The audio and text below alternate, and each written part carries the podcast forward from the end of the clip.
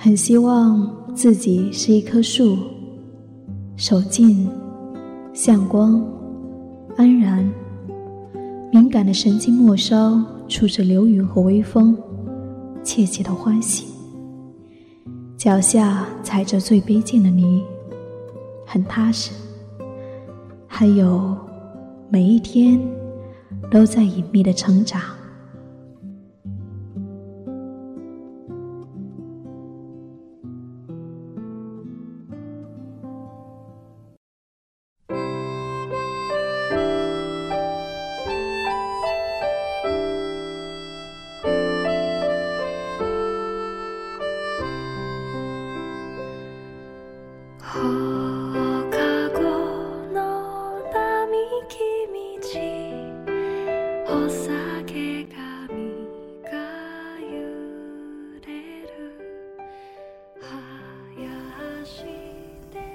亲爱的耳朵，今天你过得好吗？最近一直在下雨，你那边也下雨了吗？我是夏意，夏天的夏，回忆的忆。今天我终于看完了《致我们终将逝去的青春》。记得郑微在里面说了一句话：“除了爱情，其实……”我们还有很多东西，譬如说，接下来我想要跟你分享的一个故事。也许每一次触及这个话题，总是会让我们想起很多事情。上一次我做了一期关于我的妈妈的故事，这一次我又选择了一篇关于这个。同样是母亲的故事。其实，我就是想说，有一种爱，它其实一直都在，只是我们常常忽略了。我很少写关于妈妈的文章，我写了很多关于奶奶的，写了不少关于爸爸的，但是。关于妈妈，我真的没怎么写过。确切的说，我从来没有写过一篇文章是专门给我妈妈的。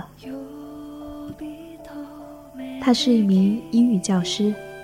一九九零年九月，她生下了生命中的第二个女儿。二十四岁的她，当时很失望地看着怀里的女孩。按照国家规定，她最多只能生两胎。可是。他想要个儿子。七天后，朋友说要把他的二女儿抱走抚养给他当女儿。她老公不同意，说多个女儿也好。但是，她想着这样也没什么不好的，于是便同意了。一星期后，她老公和婆婆去朋友家，把二女儿抱了回来，说舍不得。从此，他的生命里出现了一个让他失眠无数个日夜、泪干无数次，但却永远也无法抛弃的女儿。从小，我跟他的关系就很不好，也许是性格使然，我很叛逆，不是一般的叛逆。很小很小就不喜欢别人管着，喜欢自己的事情自己做，喜欢自己决定什么时候做作业。什么时候看电视，什么时候去玩，什么时候睡觉，喜欢所有的事情都由自己来决定，不喜欢别人约束自己。很小的时候他就教我学英语，于是我不学。很小的时候他就不让我大中午出去玩，于是我偏要去。什么事情我都喜欢跟他对着干，每次他管我，我就会冲他大声说。你反正都是不要我的了，管我做什么？他就会不说话，然后转身离开。小时候我没有户口，姐姐和弟弟跟着他在镇上上学。开展人口普查的时候，我就得躲，我总是被人笑话我是多余的。我也总是这样觉得。小学我经常打架，最听不得别人说你是女的怎么怎么的。我痛恨自己是女孩子，因为是女孩子，所以没有身份，所以要躲，所以只能一个人在这个学校读书。于是我逼着自己变得强大，什么都要跟男孩子比。我要证明，我就算不是男孩子，我也可以比男孩子强。后来我做到了。我什么都比弟弟强，可是我觉得，好像这一点都不重要。小时候我做尽了坏事，打架、偷东西、勒索、抢东西。附近邻里每个人听到我的名字就直摇头。我曾经被人绑在树上暴晒了一个上午，曾经被人拿着竹鞭追着打，你根本不能想象那时候我的模样。我甚至不知道为什么那时候我要那样做。也许是因为我看到他被人骂，觉得特别舒服。每次我做了坏事，他就会抓着我去人家家里道歉。我看着他低头说不好意思，说对不起，我就觉得那样很好。我每次做了坏事，他打我，我就不跑，说你打死我吧。有时候还会跑到马路中间躺着，说：“来辆车把我撞死吧，死了更好。”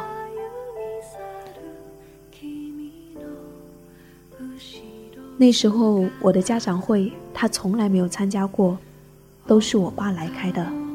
其实我成绩好的出奇，我经常不读书、不做作业、不听课，但是我就是考得很好。考得比弟弟好。后来，五年级我终于有了户口，他千辛万苦帮我转到了在镇上的学校。半年之后，又换了第四个学校，全镇最好的小学。那年小学生初中考试，我考得很好，英语成绩排在全镇前十名，我得到了第一个礼物——梦寐以求的电子琴。初中的我更加叛逆，跟着一帮朋友整天混，因为我讲义气，经常打架，我是第一个冲上去，走在校道上看谁不顺眼也会踹一脚，逃课、喝酒、泡网吧、打游戏。他本来是我们班的英语老师，上课第一天我就让他难堪，我睡觉故意打呼噜，还伸懒腰打哈欠。踢着凳子说话，弄出很大的声响。第二天，他跟校长申请换去了隔壁班上课。我经常闯祸，他总是上完课就匆匆地跑来办公室把我领回去。我习惯了。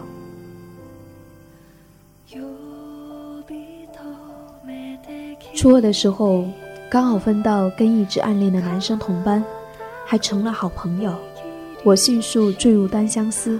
并且不可自拔，他觉察出了端倪，并且犯了一个错误，偷看我的日记。我当着他的面把日记撕了一张一张，并烧给他看。我咬着牙齿瞪着他，眼里都是仇恨。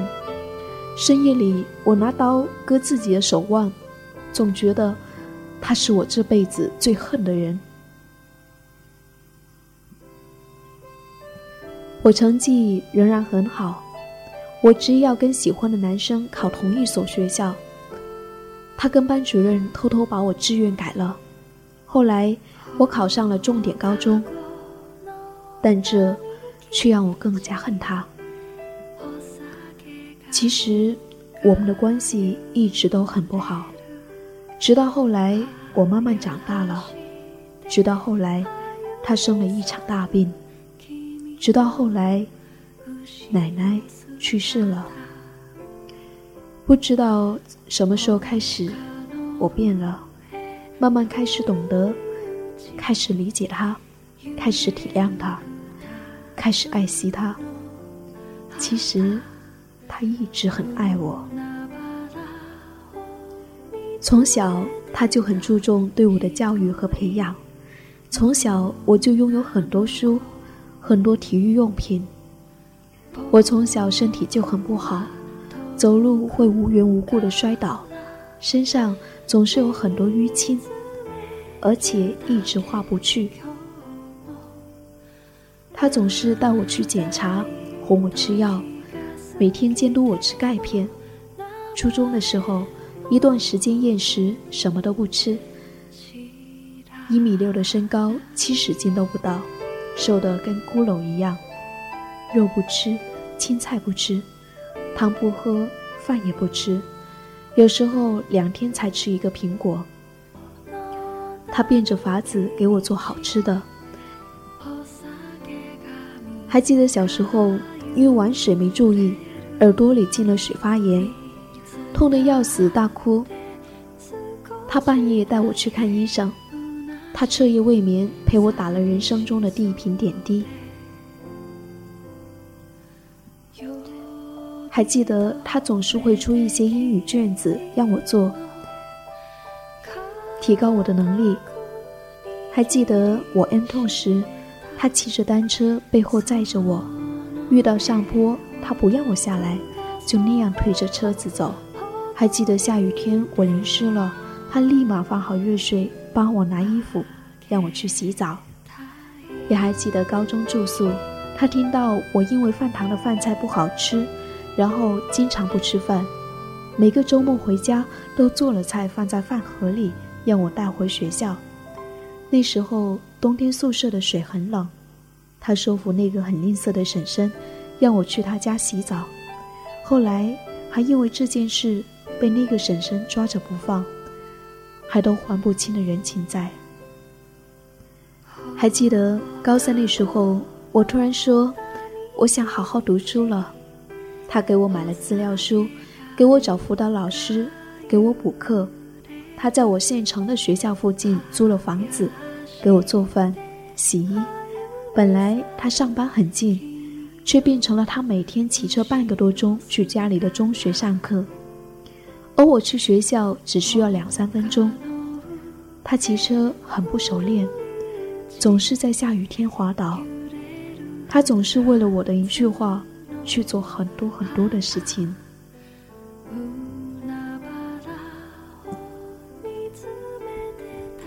后来我知道，其实我一点也不恨他。其实我很爱他。后来我知道，其实他一点也不觉得我多余，他很爱我。他总是很尊重我的决定，无论是什么。高中的时候选科，他说你自己选。有时候问他一些事情，他会说意见。但最后还是由我来决定。还记得去年暑假去西藏，他说：“你喜欢就好。”其实他很担心。那时候他隔两三天就会打电话来问：“你是不是真的要去？”后来知道我是真的要去了，他买了好多药，说让我带着。他每天都给我打电话，每天问我累不累。前段时间我说去天津。他也没有反对，只是说：“你自己要考虑清楚。”走的那天，他和爸爸、姑姑、弟弟都来送我。我笑着说：“拍张合照吧。”搂过他的肩膀拍照，拍完之后上车，让他们回去。他一边走一边回头看我，我只好不停的挥手。坐在车上翻照片，把照片放大。看见他的眼睛都哭肿了，那一刻，我不可抑制痛哭了起来。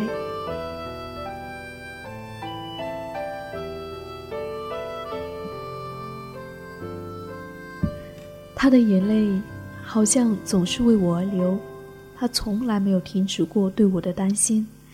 我一直都不喜欢让人管，他总是对我毫无办法，只能自己默默的担心。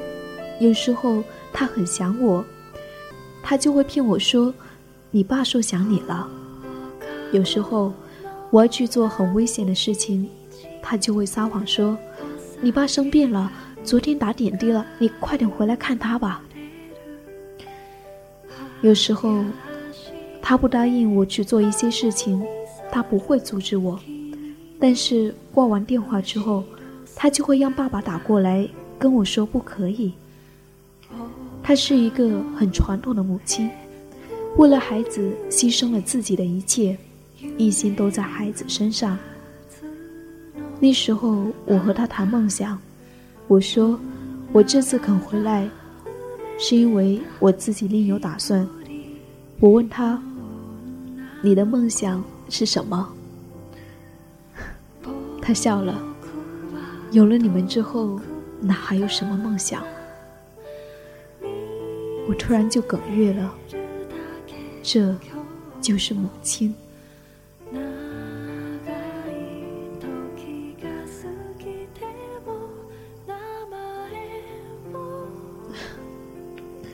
我很感谢我的妈妈，竟然能忍受我这么多年的伤害，还能这样一直爱我。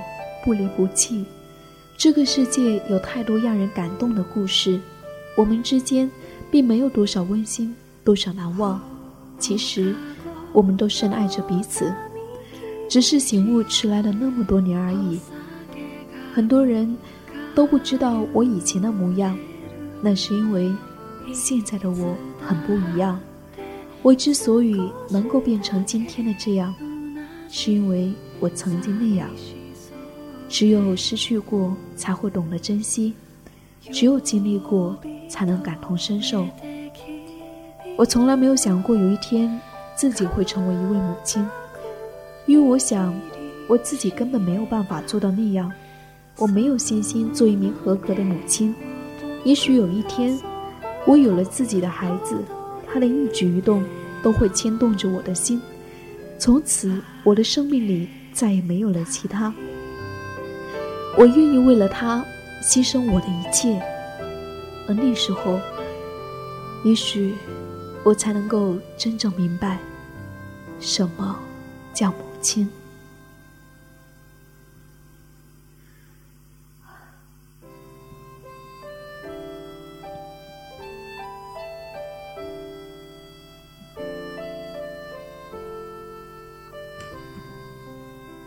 在这篇文章的下面。有很多耳朵们的评论，静说：“我从小也是单亲家庭，重组过，后来还是失败了。单亲妈妈都生活的很辛苦，可是从来不能对我说什么令人失望的话。她老爱说，让我以后睁大眼睛，好好找一个对我好的人。”说让我好好念书，说让我不要和他走一样的路，他什么都帮我想好了，包括未来工作的方向。他希望我过得比他好，他希望我未来无忧，他总是尽一切努力为我设想。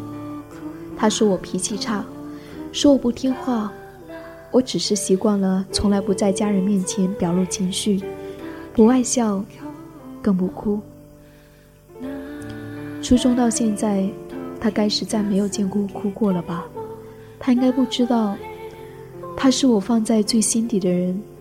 我想过以后要和他一起生活，可是又想跑得远远的。我想带着他一起看外面的世界，让他不要老是沉浸在过去里面，不要想到某些事情就伤心掉泪，不要再为我担心。希望未来的我会过得很幸福，然后让他也过得很幸福。我从来不对着他说这些话，他特别喜欢问我想不想他。我每次都说想，可是语气老不正经，连我想你都是我说不出口的话。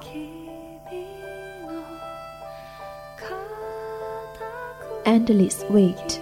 他说：“每一个家庭有不一样的故事，有很平淡的，却没有平凡的。所有的爱都可以是无声无息的，可以是以打的形式体现。我们只能看到父母好的和恶的一面，却听不到他们在背地里哭泣的声音。也许，只有当我们离开他们的时候，才知道有那么几个人，你永远不能割舍。辛小一说：“从小到大，我总觉得我妈喜欢我哥多一些，所以我跟我爸关系比较好。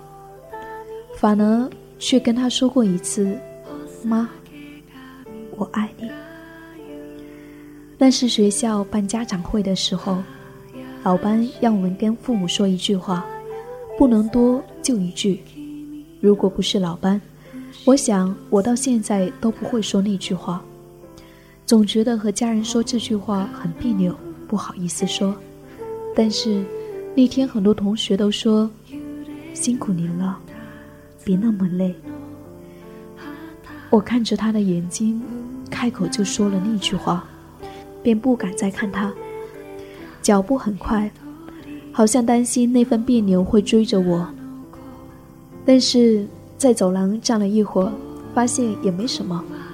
结束后，他却说：“干嘛头抬那么高？”我让他留下来吃中午饭再走，他坚持先走。回到宿舍，发现其他人的家人都还在，竟不觉望着他走的那条路，想着刚才的背影。这么长时间，我也还是没有说过那句话。我们总是吝啬。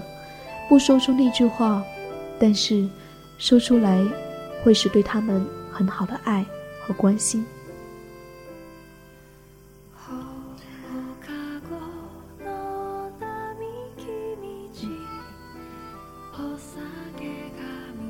蘑菇小飞侠说：“从小到大，妈妈总是要求很严格，以至于小时候别人问我喜欢爸爸还是妈妈，我总会毫不犹豫地说。”爸爸，长大了才知道，没有妈妈的严格要求，就没有现在的我。西米女巫说，两个月前第一次出远门，离他们这么远，上车前我想抱抱我爸的，但是车来的突然很快，匆忙间。只有门关上的一瞬间，看了爸爸一眼。此刻很想念他们，还记得他们很想我的时候打电话的哽咽声。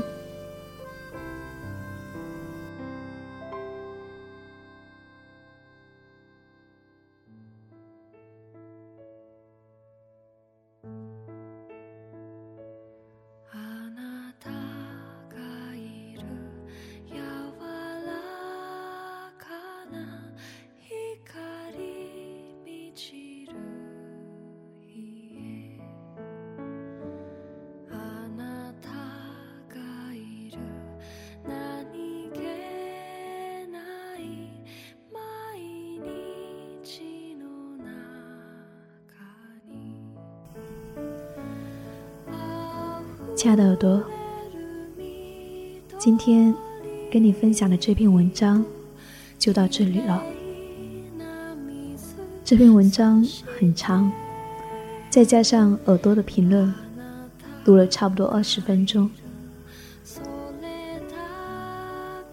读的时候，我是一边哽咽着，一边读完的。